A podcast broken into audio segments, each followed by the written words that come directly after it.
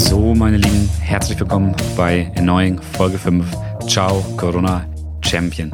Ich hoffe, ihr könnt euch im Geiste ein bisschen von den Geschehnissen, die euer Privatleben wahrscheinlich in der vergangenen, dieser Woche ähm, verändert, beeinflusst haben, äh, trennen und euch so auf so einen kleinen, so einen kleinen Urlaub mit mir einlassen.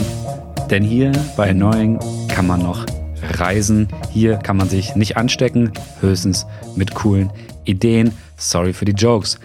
Ähm, dass ich das Thema Corona relativ ernst nehme, werdet ihr wahrscheinlich gleich hören. Und dennoch ähm, wird dieser Podcast ein bisschen entspannter. Ich hatte mich nämlich ursprünglich entschieden, ein relativ tiefes theoretisches äh, Demokratiethema zu besprechen. Als zweiten Block. Im ersten Block wird es heute um Corona gehen. Aber ich habe mir gedacht, okay, ich habe jetzt keine Lust, euch irgendwie nach einem nach 20 Minuten über Corona reden und so ein bisschen das Ganze nachfühlen, nochmal in die Demokratietheorie reinzugehen. Es wäre, es, es wird, es wird, es wird ähm, zu Ostern wird es kommen, passend zu Ostern im Fest der christlichen Demokratie kommt dieses ähm, Demokratie und AfD-Thema und das wird richtig geil. Wir kriegen auch ein cooles Kollabo, wir kriegen ein cooles Interview. Alles super, aber heute reden wir über Corona und im zweiten Blog habe ich mir euer Feedback, was ihr mir zum, zur zweiten Podcast-Folge tatsächlich gegeben. Also damals ging es um Games und Gewalt, Videospiele und Gewalt, angeschaut und werde das ein bisschen, werde zwei Beispiele bringen und darüber ein bisschen reden. Heute ist der 14.3., das sage ich unter Vorbehalt, denn es könnte heute auch der 15.3. sein. Dieser Podcast kommt ja meistens Sonntag raus. Der 14. heute wäre ein Samstag und ich möchte einfach mal probieren, wie es ist, diesen Podcast an einem Samstag herauszubringen. Aber da mein, ähm, mein Studiomitarbeiter gerade äh, im Homeoffice ist, aus Sicherheitsgründen, haben wir da noch ein bisschen Probleme im Workflow. Deswegen kann ich das jetzt noch nicht genau sagen. Es spielt aber auch eigentlich gar keine Rolle, weil ihr hört den Podcast sowieso über die Woche verteilt und das ist auch was Tolles. Ähm, geht auf Social Media, Leute, klickt euch rein in die Kanäle, in die Softwares, in die Apps, ähm, erneuern Podcast. So. Auf Twitter, da mal zwar nichts, weil ich glaube nicht, dass ihr großartig Twitter benutzt, aber auf Instagram und auf Facebook äh, werden das zwei schöne Kanäle und vor allem bei Instagram würde ich mich in Zukunft über ähm, Aktivität freuen. Ich werde Aktivität machen und ich werde euch auch ein bisschen engagen mit den, mit den bescheidenen Mitteln, die ich habe. Kommen wir zur ersten Rubrik des Tages, zum ersten Block. Es ist gestört, gefreut und es geht, wie sollte man, ähm, wie sollte es anders sein? Es geht um Corona. Mich hat gestört und diesen Gedanken habe ich schon seit ein paar Tagen, wie langsam Deutschland und vor allem Deutschland offiziell auf diese ganze Situation reagiert haben, weil es in der ganzen Welt ohne Ende Hinweise darauf gab, wie man hätte besser reagieren können. Es gab ohne Ende gute Beispiele in Taiwan zum Beispiel. Es gab Negativbeispiele in Italien zum Beispiel. Es gab ähm, viele Experten, die sich dazu geäußert haben und meiner Meinung nach hat die deutsche ähm, Regierung und die Verwaltung viel zu langsam reagiert. Das wird an den ganzen Prozessen liegen, die dahinter stecken, dass, wir, dass wir hier einen Föderalismus haben, der nicht sofort jede Schule von oben dicht machen kann. Aber irgendwie hätte man das irgendwie alles ein bisschen besser lösen können. Und natürlich habe ich mir darüber Gedanken gemacht, weil ich gerade in einer sehr speziellen Situation bin und aus einem sehr ähm, also nicht einzigartigen, aber aus einem, wahrscheinlich einer Perspektive, die, äh, die viele von euch nicht haben, darauf blicke. So. Ähm, ich bin gerade nicht in Lohnarbeit tätig, also ich muss gerade nicht in ein Büro gehen. Ich habe keine Familie, ich habe keine Beziehung. Für mich sind die Einschränkungen, die jetzt gerade passieren, relativ einfach. Das nur so als kleinen Kontext, wenn es jetzt gleich so klingt, als würde mich das alles nicht interessieren. Ähm, beziehungsweise als würde mich eure Reaktion auf die Einschränkungen nicht interessieren, die mich natürlich interessieren. Also das Ganze ist eine singuläre Situation in Deutschland, für unsere Generation auf jeden Fall. Ich erinnere mich nicht daran, dass wir sowas schon mal hatten, so eine heftige Einschränkung ähm, oder so eine heftige Sorge um so eine Pandemie. Denn es gab natürlich schon welche, aber das war niemals mit so viel Einschränkung verbunden. Das ist mein Empfinden. Vielleicht werden mich da ja einige ältere von euch korrigieren. Und deswegen finde ich es relativ wichtig, dass man das ganze Thema vernünftig argumentiert und vernünftig miteinander umgeht.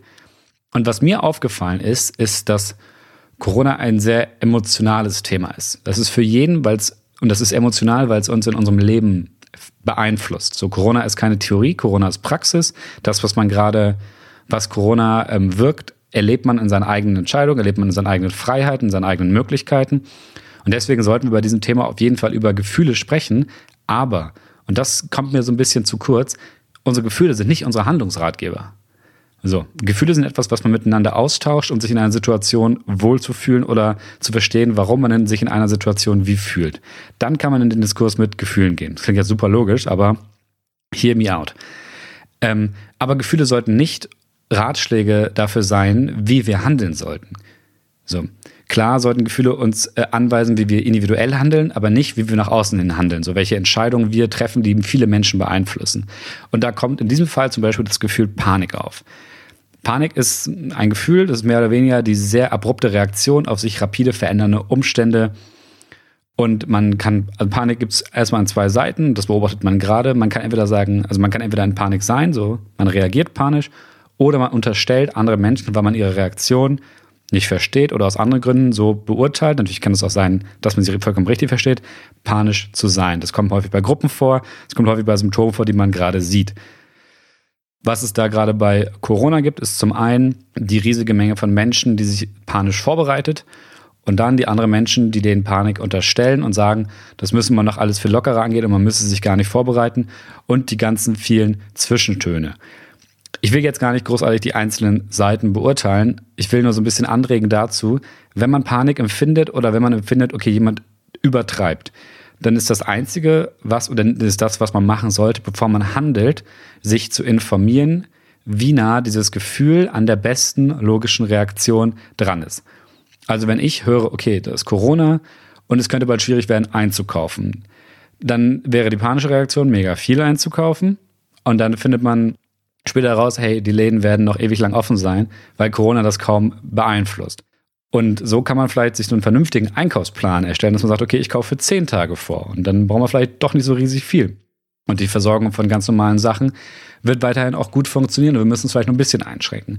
Und auf der anderen Seite wäre es übertrieben zu sagen, hey, oder wäre es falsch zu sagen, hey, diese Panik macht gar keinen Sinn, ich muss mich überhaupt nicht vorbereiten.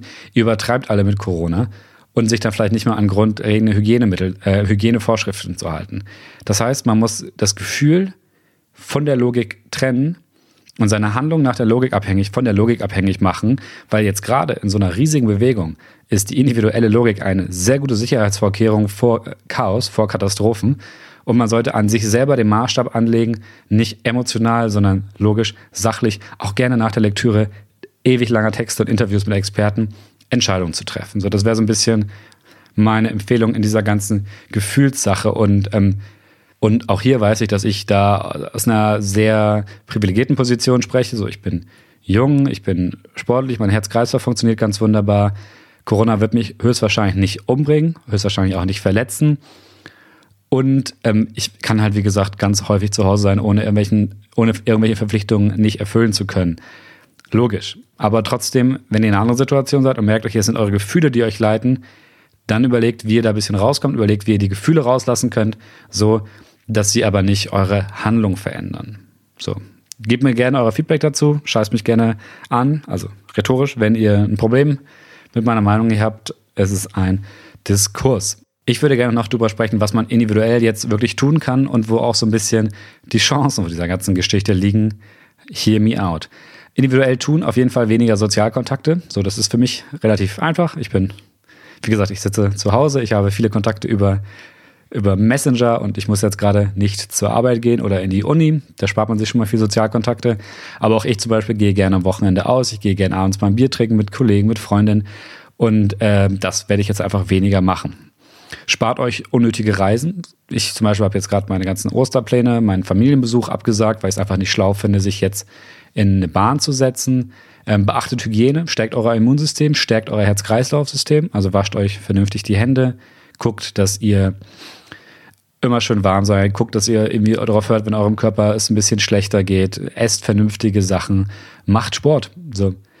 Der Virus ist nicht in der Luft, ihr könnt rausgehen und joggen. Der Virus ist auch Oberflächen, wascht euch die Hände nach dem Sport und fasst euch halt nicht ins Gesicht.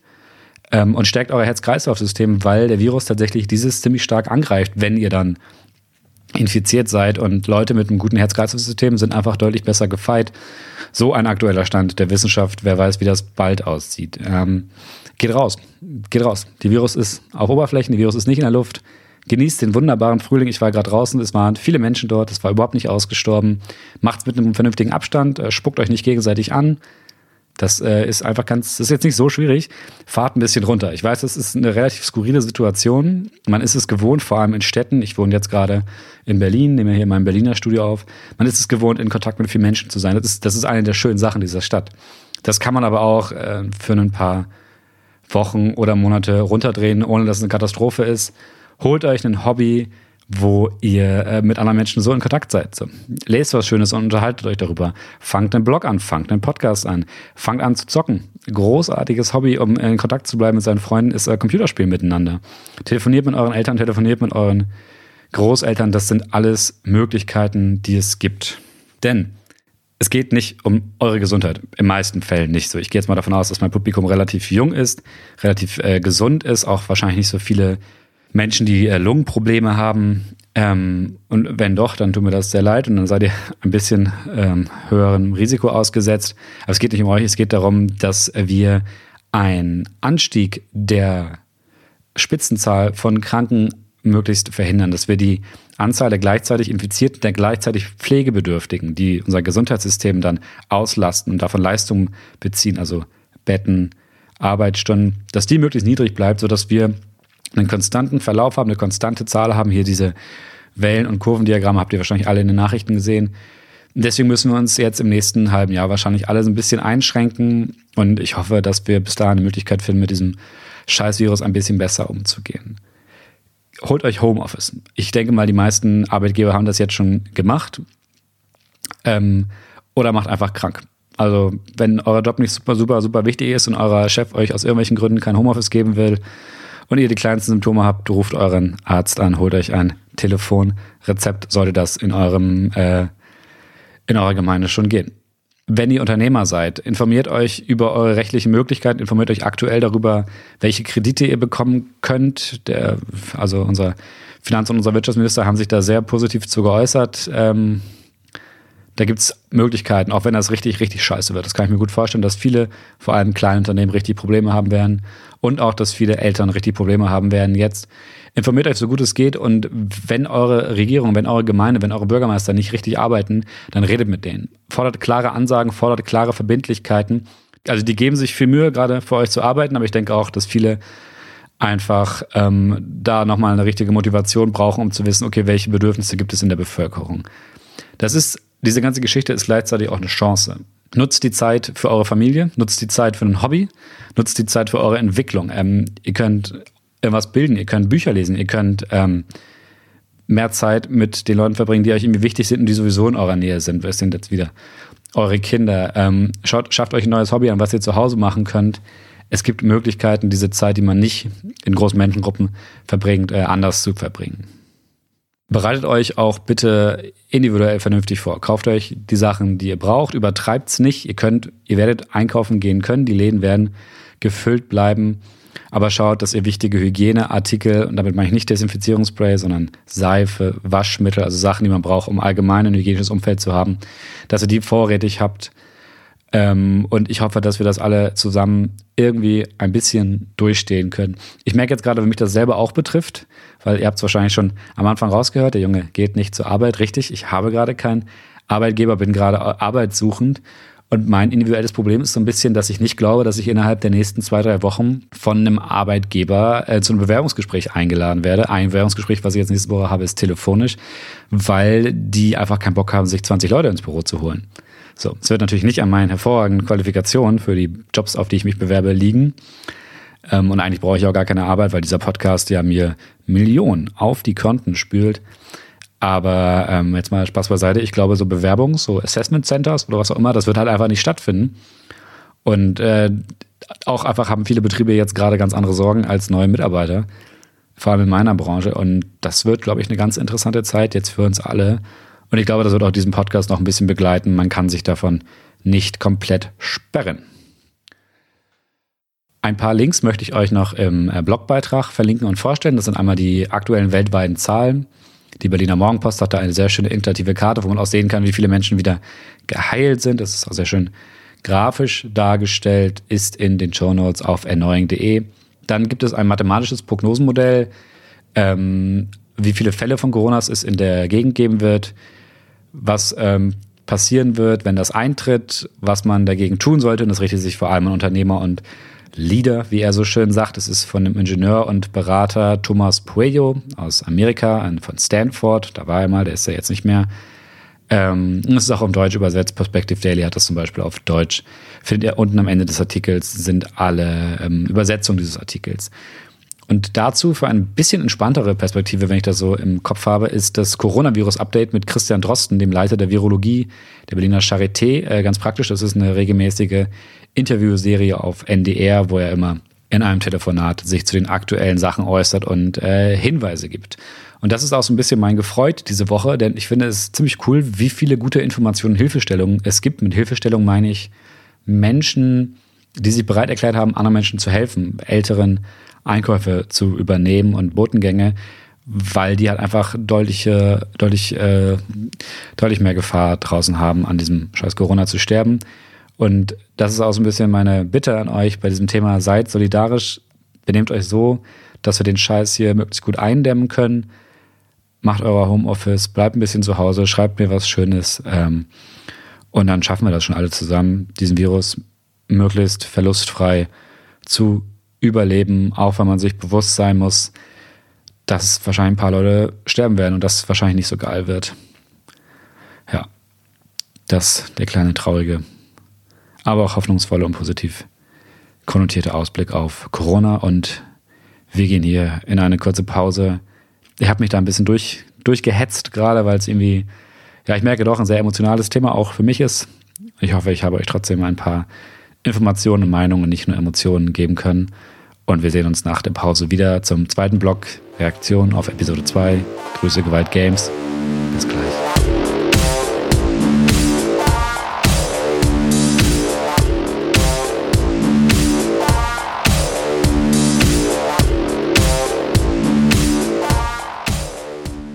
So, kommen wir zum zweiten Thema. Und äh, das sind die Reaktionen auf die Episode 2 dieses Podcasts. Ich bin ein bisschen spät dran. Aber tatsächlich kommen viele Reaktionen von euch auch relativ äh, zeitversetzt, weil viele jetzt erst mit dem Hören einsteigen und dann sozusagen rückwirkend alle Episoden hören. Dafür vielen Dank. I love you all. Also fast alle.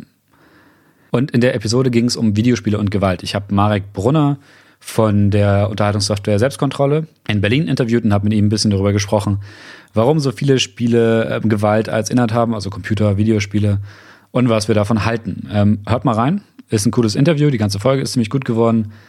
Kleiner, kleines Eigenlob hier von mir. Ähm, und ich habe zwei Zuhörerinnen-Beiträge dazu bekommen, die ich euch jetzt kurz vorstellen und kurz diskutieren möchte. Ein Zuhörer aus Berlin hat vor allem den Ekelpunkt bei Gewalt und da ging es darum, dass Gewalt im echten Leben eklig ist, aber nicht im Spiel, als sehr relevant ähm, herausgestellt. Weil ähm, Gewalt, sagt er, das ist schon eine für den Menschen natürliche Verhaltensweise, aber wir trainieren uns das ab, wir ekeln uns vor Gewalt, weil das wichtig ist, um eine Gesellschaft ähm, zu konstituieren. Und wir haben dann andere Wege gefunden, diese Gewalt ähm, in unserer Gesellschaft trotzdem stattfinden zu lassen, zum Beispiel Videospiele, aber noch viel krasser äh, Sport, wo es ja auch einfach um spielerische, körperliche Dominanz geht. Und er sieht in diesen ganzen Sachen so ein bisschen die Überreste der heroischen Gesellschaft. Damit meint er so das Streben nach Dominanz und Ruhm in so alten, antiken oder auch natürlich völlig, also gar nicht mal so antik, das war das 20. Jahrhundert und auch jetzt immer noch ist er noch voll von starken Männern, die irgendwas reißen müssen. Und das so eher wird in Spielen so ein bisschen runtergedampft und man kann es da spielerisch ausleben. Das sieht man auch in den ganzen Spielen, dass ähm, das Schicksal immer von einem Protagonisten abhängt, der dann die ganze Welt rettet. Und er denkt auch, dass dir diese spielerische Gewalt unseren Kindern anerziehen. Zum Beispiel im Sportunterricht, im Schulhof, auf dem Spielplatz. Da wird auch sich dauernd körperlich oder auch manchmal ähm, rhetorisch, also intellektuell auseinandergesetzt, um halt zu gucken, wer ist der Stärkste hier. Und einen witzigen Aspekt hat er noch äh, gebracht, dass nämlich ritualisierte Gewalt typische Säugetiere ist. Äh, zum Beispiel sagt er, dass Vögel, ähm, also jetzt Spatzen, sich ähm, streiten, indem sie äh, singen. Also relativ gewaltfrei ähm, um ein Weibchen kämpfen. Das fand ich war noch ein ganz witziges Detail am Ende. Vielleicht habt ihr ja ein paar coole Tiergeschichten für mich. Ich habe heute Morgen Pinguine auf meinem Computer gesehen. Also nicht auf dem, der hier steht, sondern auf meinem Desktop in dem als Hintergrundbild von Windows automatisiert. Und Die Pinguine fand ich cool. Also falls ihr Geschichten von Tieren habt, ich finde, Zeiten von Corona sollten wir mehr Geschichten von Tieren oder auch Fabeln austauschen. Was halt ich von dieser ganzen Geschichte mit Gewalt, Terrorisierung und so, ich finde es jetzt gar nicht so unrealistisch. Also ich, nee, ich finde es ich sehr glaubwürdig, dass ein Großteil der Spiele so diese alten Werte, dieses Streben nach Dominanz und Ruhm, was so gesellschaftskonstituierend ist, ähm, widerspiegeln, weil das ja auch in jeder anderen Kulturform einfach totaler Staple ist. Also jeder Film hat einen Held, jedes Buch hat einen Held. Und dieser Archetyp Held, der irgendwelche anderen Bösen, die auch immer x dasselbe sind, das kommt auch in anderen Kulturformen vor. Und da macht es ja Sinn, dass vor allem Gewalt, was ja ein sehr interaktives Element ist, so ich tue dir ja etwas oder du tust mir etwas, dass wir das in einem interaktiven Medium so stark betont haben, finde ich gar nicht so unwahrscheinlich. Eine ähm, Hörerin aus Bremen hat mir ähm, anderes Feedback dazu gegeben. Ist jetzt gar nicht gar kein großer Widerspruch, ist nur eine andere Dimension. Und äh, sie spricht von Kontrolle und Macht, weil sie sagt, indem ich äh, Gewalt gegen andere ausübe, habe ich Kontrolle und Macht über die Situation. Und so kann man in Spielen das, ähm, so, so werden die Menschen angesprochen, denen das im echten Leben fehlt. Und, und das finde ich ziemlich interessant, das trifft auch auf andere Spiele zu. Also zum Beispiel, das sagt sie, auch Lebenssimulation weil die allgemeine Faszination diese Kontrolle ist und gar nicht mal speziell diese Gewalt. Und wenn ich das mal so als Beispiel sehe, wir haben zum Beispiel die Sims-Serie, die ihr wahrscheinlich alle kennen könnt, wo man einfach ein Leben nachspielt, wo man eine Familie und eine Nachbarschaft kontrollieren kann, ähm, Häuser bauen kann, Berufen nachgehen kann, Inneneinstattungen, Innenaus, also in, Inneneinrichtungen machen kann. Ähm, da geht es ja nicht um Gewalt, außer man sperrt Menschen in Pools ein oder zündet sie an, das geht es geht darum, äh, Kontrolle über ein Leben zu haben. Und das finde ich tatsächlich ähm, ganz spannend, weil das ist in vielen Spielen natürlich so, dass man Kontrolle über etwas hat, was man sonst nicht hat. Na klar, Spiele sind eine Simulation, aber dennoch hat man ähm, Kontrolle auch über Sachen, die es im echten Leben halt eins zu eins so gibt und gar nicht mal über nur abstrakte Sachen, ähm, wie jetzt irgendwie Krieg spielen oder sowas, ja viele Menschen von uns niemals in dem echten Leben machen, was auch eigentlich ziemlich gut ist. Ähm, für viele Menschen, sagt sie, vor allem Jugendliche, ist, kann das auch eine Flucht sein. Ähm, es kommt natürlich immer sehr stark auf das Nutzerverhalten der einzelnen Menschen an, äh, die Effekte von Gewalt zu beurteilen, sagt sie. Äh, man hat zum Beispiel ähm, Jungs, denen früh beigebracht wird, mit Gewalt und Konfrontation Konflikte zu lösen. Und Mädchen, denen beigebracht wird, durch Gespräche und differenzierte, diffizilere, sorry, Gewaltmethoden im Konflikte zu lösen. Ähm, und das fand ich war auch ein sehr interessanter Aspekt. Ich gehe mal kurz rein. Der nächste Satz von ihr ist ein bisschen länger. Äh, genau. Ähm, es geht um Kinder und Jugendliche, die in ihrem Leben relativ wenig beeinflussen können. Also erstmal ja generell und dann gibt es natürlich auch noch Kinder, die durch eine spezielle Herausforderung, sei es ohne Eltern, sei es mit doofen Eltern, ähm, sowieso wenig Kontrolle haben. Die finden in solchen Spielen erstmal Kontrolle und die finden auch ähm, Anerkennung, weil die kriegen Erfolgsergebnisse und ähm, gelebte Erfolge sind immer ein gutes Mittel, um zu wachsen. Und sowas bietet ein Videospiel natürlich an. Das ist nicht immer nur positiv, das muss man natürlich auch ähm, irgendwie beobachten. Aber das fand ich auch ein ganz interessanter Aspekt, den sie gesagt hat.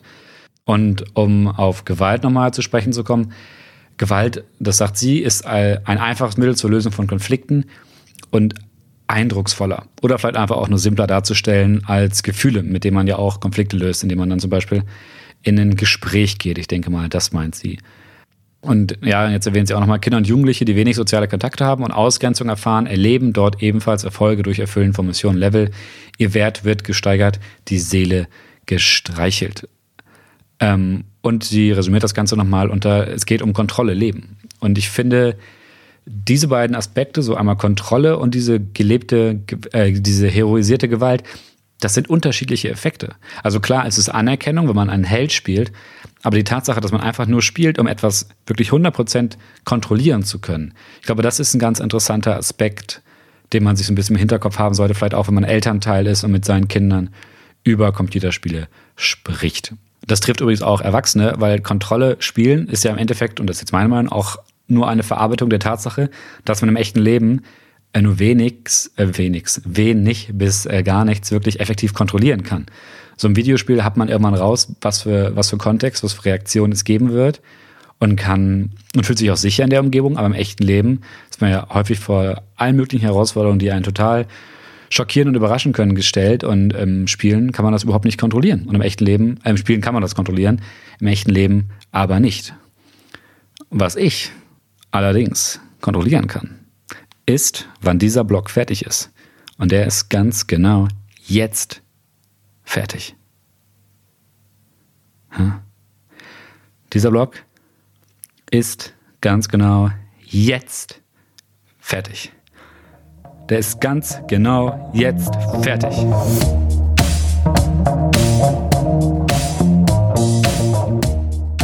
So, meine lieben Freunde, äh, das war's. Verzeiht mir diese kollegaeske Anrede. Annoying ist durch für diese Woche. Ich wünsche euch, es ist schwierig, ich wünsche euch echt eine gute Zeit. Ich weiß, ich, ich kann überhaupt nicht sagen, wie die nächste Woche wird. Ich weiß nur, es wird ziemlich chaotisch. Ich werde jetzt gleich einkaufen gehen und mir, ja, ich glaube, ich hole mir Fischstäbchen und einen Kasten Bier. Einfach um irgendwie auf der sicheren Seite zu sein. Das Thema, was ich euch versprochen hatte mit AfD und Demokratie, das kommt zu Ostern. Bis dahin stehen noch ein paar Themen auf dem Roster. Ich habe zwei Gäste. Ich hoffe, die beiden haben noch Bock. Ich hoffe, ich kriege die entweder ans Telefon oder wir machen unter sicherem Abstand mit desinfiziertem Mikrofon ein persönliches Interview. Kann ich alles noch nicht sagen, ist alles gerade noch in der Planung. Passt trotzdem ein bisschen auf, passt auch auf äh, die Faschos auf, die wahrscheinlich auch sich Corona irgendwie nutzen werden, um ein bisschen Action zu machen. Lasst euch nicht verarschen und auch nicht von den bekloppten Faschos wie Xavier Naidu. Ähm, gönnt euch eine schöne Zeit, schaut euch ein paar lustige Internetvideos an, lest ein schönes Buch. Ich lese gerade Carlos Ruiz Zafón, Labyrinth der Geister, heißt es so, Labyrinth of Spirits, ja. Der vierte Teil des Friedhofs, der Bücher, der Friedhof der Bücherserie, so. Liest sich ganz wunderbar. Es geht um Spanien, es geht um Barcelona. Man, man ist wie im Urlaub, wenn man das liest. Außer, dass es ziemlich viel Gewalt gibt. Und ansonsten habt eine schöne Woche, passt auf euch auf, wascht euch die Hände und äh, trinkt einen Schluck auf die Liebe. Macht's gut.